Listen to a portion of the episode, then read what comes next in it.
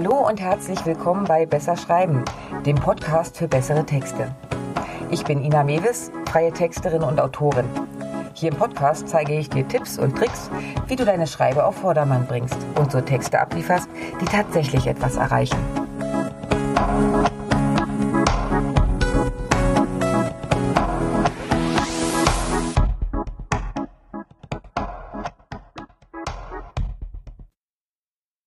Wusstest du, dass es eine Sache gibt, die meinen Freunden und Bekannten tierisch auf den Keks geht? Ich bin eine totale Rechtschreibzicke. Wenn meine Deutschlehrerin sehen würde, wie allergisch ich heute auf rosane Schuhe und aufgehangene Bilder reagiere, sie würde sicher schallend lachen. Deutsch war früher nicht unbedingt meine Stärke, gebe ich zu. Rechtschreibung und Grammatik waren immer der Bereich, wo ich mir schnell mal die Note verhagelt habe. Ich habe immer nicht kapiert, warum es so wichtig ist, dass das Komma dasteht und nicht woanders. Wen kümmert das denn? Man versteht doch trotzdem, was ich schreibe. Diese Ansicht hat sich mit den Jahren geändert, massiv sogar. Ich bin noch immer meilenweit davon entfernt, fehlerfrei unterwegs zu sein. Aber ich bemühe mich. Redlich. Warum? Weil ich in meinem alten Job gemerkt habe, wie wichtig eine gute Schreibe ist. Sei ehrlich. Du bekommst einen Werbebrief von einem Versicherungsmakler, der dir ein geniales Angebot macht. Aber lauter Rechtschreibfehler reingehauen hat. Nimmst du den ernst? Hältst du ihn für seriös? Ich bin da sofort raus. Im Geschäftsleben und gerade im Marketing erwarte ich einfach Wertschätzung. Und wenn ich einen so hingeschlammten Text sehe, denke ich, na, das hat er aber schnell schnell gemacht. Wichtig bin ich als Kunde offenbar nicht. Und das ist noch die nette Denkweise. Die weniger nette ist, mein Gegenüber ist eine Dumpfbacke. Der kann nicht mal Seit von Seit unterscheiden. Sieh es mal so. Kein Schriftsteller würde seine erste Kladde veröffentlichen. Da wird gekürzt, korrigiert. Es gibt extra vom Verlag noch einen Lektor, der das Buch vor der Veröffentlichung überarbeitet. Ganz so weit musst du mit deinen Beiträgen jetzt nicht gehen, aber ein bisschen Korrektur ist doch schon okay, oder? Okay, genug begründet. Hier kommen meine neuen Tipps, wie du mit wenig Aufwand mehr aus deinen Texten holst. Vor dem Editieren liegen lassen. Regel Nummer eins: es gibt selten Texte oder Schriftstücke, die sofort, jetzt, in diesem Moment des Schreibens veröffentlicht werden müssen. Also übe dich in Geduld und lass die Zeit für dich arbeiten. Manchmal ist es auch nur eine Nacht. Aber eines kann ich dir garantieren. Einen Text zu überarbeiten, den du gerade geschrieben hast, ist relativ zwecklos. Du steckst noch so im Geschriebenen, dass du wahrscheinlich den Großteil der Fehler übersehen würdest. Das ist keine Schwäche von dir, das ist dein Gehirn. Du kennst doch sicher auch die lustigen Bilder, wo nur der erste und der letzte Buchstabe eines Wortes stimmen und der Rest ist wildes Kuddelmuddel. Und trotzdem können wir den Text lesen. Unser Gehirn will schnell und effektiv sein. Es will nicht, wie in der ersten Klasse, Buchstabe für Buchstabe zum Wort zusammenfassen. Sieht es ein Wort, das aussieht wie Esel, dann liest es auch Esel. Besonders dann, wenn es ja vor einer halben Stunde genau Esel als Tippbefehl an die Finger gegeben hat. Dumm ist nur, wenn da aber eigentlich Egel steht, weil du dich vertippt hast.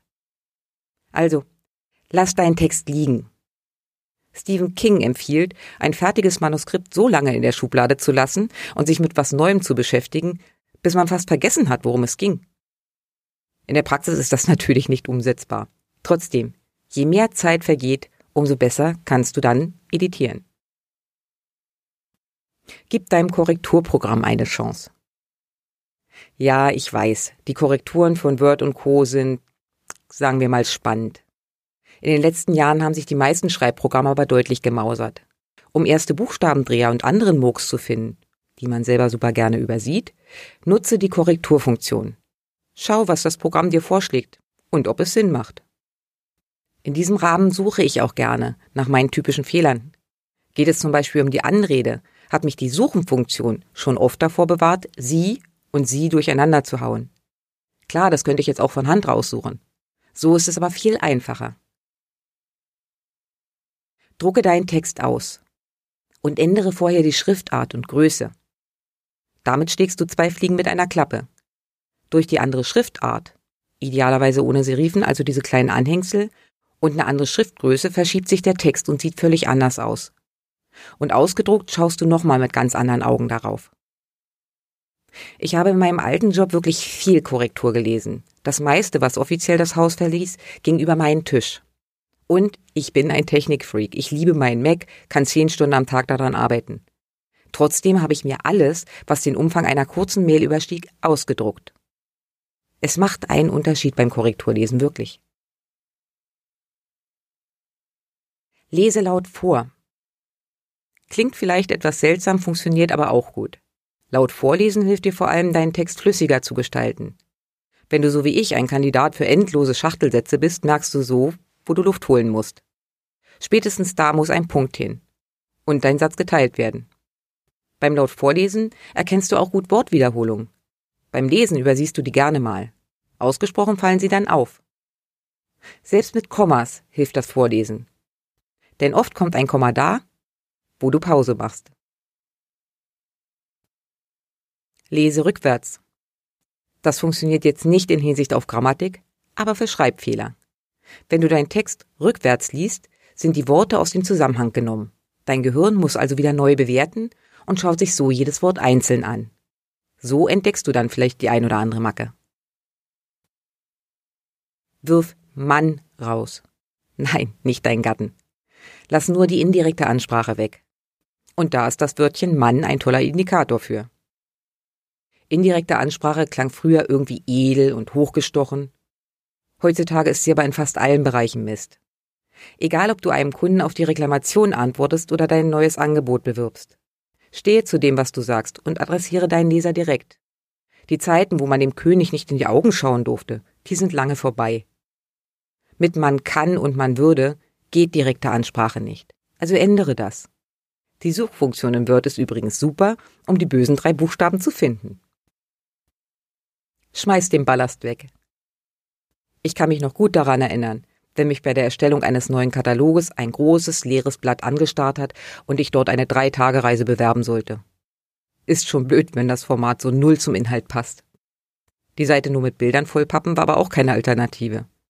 Was dann hilft, sind Füllwörter, überflüssige Schwurbelformulierung und so weiter. Aber jetzt mal ehrlich, wie oft hast du denn die Situation, dass du eine bestimmte Fläche zwingend irgendwie mit Text füllen musst? Also, räume deine Texte auf. Streiche Füllwörter. Irgendwie, manchmal, hier, jetzt, auch, aber. Es gibt so viele. Schau beim Lesen einfach, ob das Wort wirklich für den Sinn des Satzes benötigt wird. Ist es nettes Beiwerk? Raus damit. Sei aktiv. Passivkonstruktionen klingen auch immer irgendwie elitär. Das Dumme an ihnen, sie sind wie Mann. Unpersönlich. Besonders schön kannst du das immer bei Politikern sehen, die irgendwas verkünden, was sie selbst gar nicht vertreten. Die Fristen für die Verlängerung der Kontaktsperre wurden verlängert. Okay, Aussage klar. Aber hier geht der Handelnde komplett in den Hintergrund. Wie wäre es denn mit Ich habe die Fristen verlängert? Bäm, das ist doch mal eine Aussage, oder? Klar und deutlich. Da ist jemand bereit, Verantwortung zu übernehmen. Okay, und wie willst du gegenüber deinen Kunden rüberkommen? Als passives Mimöschen oder als die Person, die handelt und Konsequenzen trägt? Positiv wie negativ. Hol dir mindestens zwei Augen dazu. Okay, nur die Augen sind nicht hilfreich. Ein Kopf, der auch noch fit in Deutsch ist, sollte schon mit dabei sein. Und ein Körper, der alles durch die Gegend trägt. Okay, genug Wortklauberei. Was ich sagen will, lass jemand anderes deine Texte noch einmal gern auch zweimal überlesen. Egal wie gut du bist, du kannst nicht alle Macken finden. Also, such dir jemanden, der gegenliest. Idealerweise tickt dieser Gegenleser sogar wie diejenigen, für die der Text bestimmt ist. Dann stellst du dabei nämlich auch noch sicher, dass nicht nur Schreibfehler rausfliegen. So jemand wird dir auch den Kopf waschen, wenn du dich hinter Fachchinesisch oder Beamtendeutsch versteckst. Wir könnten jetzt hier noch ewig weitermachen. Das ist aber nicht unbedingt nötig. Wenn du die eben genannten Punkte konsequent umsetzt, wirst du sehen, dass deine Texte an Qualität gewinnen und professioneller wirken. Und genau das ist doch das Ziel. Also, nochmal kurz zusammengefasst. Lass deinen Text so lange wie möglich liegen, bevor du dich der Korrektur widmest. Plan aber natürlich trotzdem genug Zeit dafür ein. Nutze Korrekturprogramme, egal ob die Überprüfen-Funktion von Word oder den Duden-Korrektor. Ist übrigens meiner Meinung nach eines der besten Tools aktuell am Markt. Drucke den Text aus und ändere vorher die Schriftart und die Schriftgröße. Lese deinen Text laut. Lese-Rückwärtskorrektur. Vermeide indirekte Rede. Spätestens wenn du das Wörtchen Mann siehst, werde achtsam. Streiche Füllwörter und aktiviere Passivkonstruktion. Übernimm die Verantwortung. Und das Wichtigste, lass eine zweite Person gegenlesen. Und ganz zum Schluss kommt nochmal der ultimative Textertipp. Mach dir eine Liste mit den Fehlern, die dir immer wieder unterlaufen. Und diese Liste legst du dir dann neben den Rechner, wenn du anfängst zu korrigieren. Bei mir sind da zum Beispiel ganz typische Buchstabendreher dabei, die ich ständig falsch tippe. Meine liebsten Füllwörter stehen da drauf. Ja, und wo ich das Komma zu inflationär gebrauche. Alles rettet das nicht, aber es hilft. Erzähl mal, wie stellst du denn sicher, dass deine Texte auch vor einem Zickenauge wie meinem Bestand haben? Hm? So, das war's für heute von mir. Wenn es dir gefallen hat, lass mir gerne ein Like da. Kommentare und Anregungen sind natürlich auch herzlich willkommen. Den Blogbeitrag zum heutigen Thema, Links und Arbeitsmaterialien findest du wie immer auf meiner Webseite www.besserschreiben.online. Und wenn du in Zukunft keine Folge verpassen willst, abonniere doch einfach meinen Kanal.